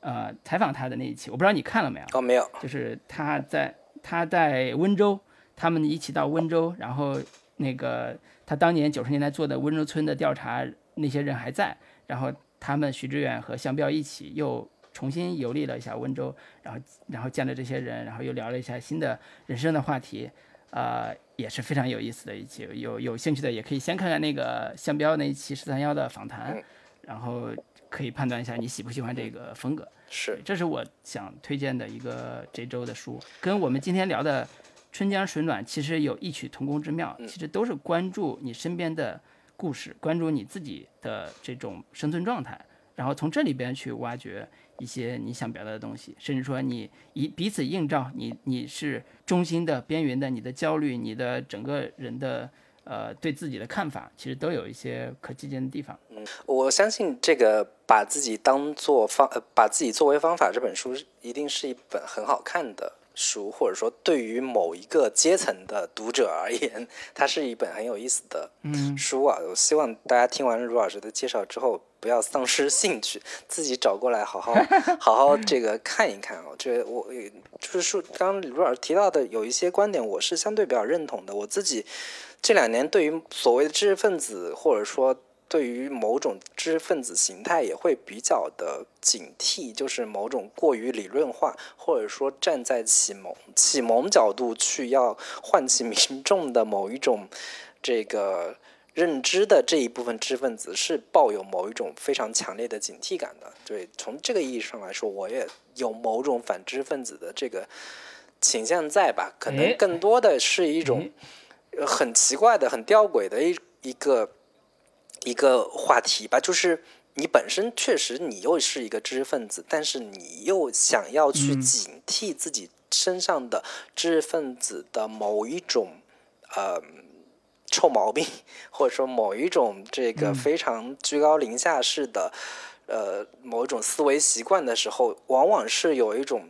这个。很吊诡的现象会出现，有一种要拔着自己的头发往离开地球的这样的一个困境在吧？这个这个东西也是大家很能很能感同身受的一个地方吧。那卢老师推荐的这么一本非常这个思辨性的，甚至有点沉重的话题的作品的话，我就给大家推荐一些相对比较轻松的、有相对比较花前月下的这个作品。那我这周要给大家推的书呢，就是。有一本呃小说叫《往复书简》，然后副标题叫《初恋与不伦》，它是一本非常薄薄的一个小本子，一共也就一百多页吧，然后字数也非常短。那它的作者是非常大名鼎鼎的日本的编剧板垣裕二的这个最新的一本小说。那这本小说非常大的一个特点，它就是一本呃。